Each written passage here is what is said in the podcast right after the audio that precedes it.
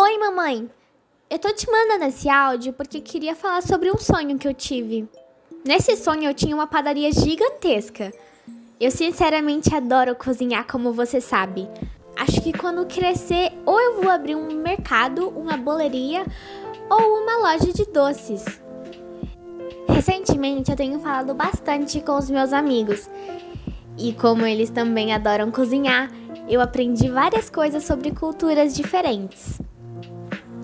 E como a senhora sabe, eu tenho uma melhor amiga, que é a Patrícia. Ela tem uma cara de metida e brava, mas ela é uma ótima amiga. Eu adoro a minha vida. Ela é doce como um sonho de creme. Beijinhos, mamãe!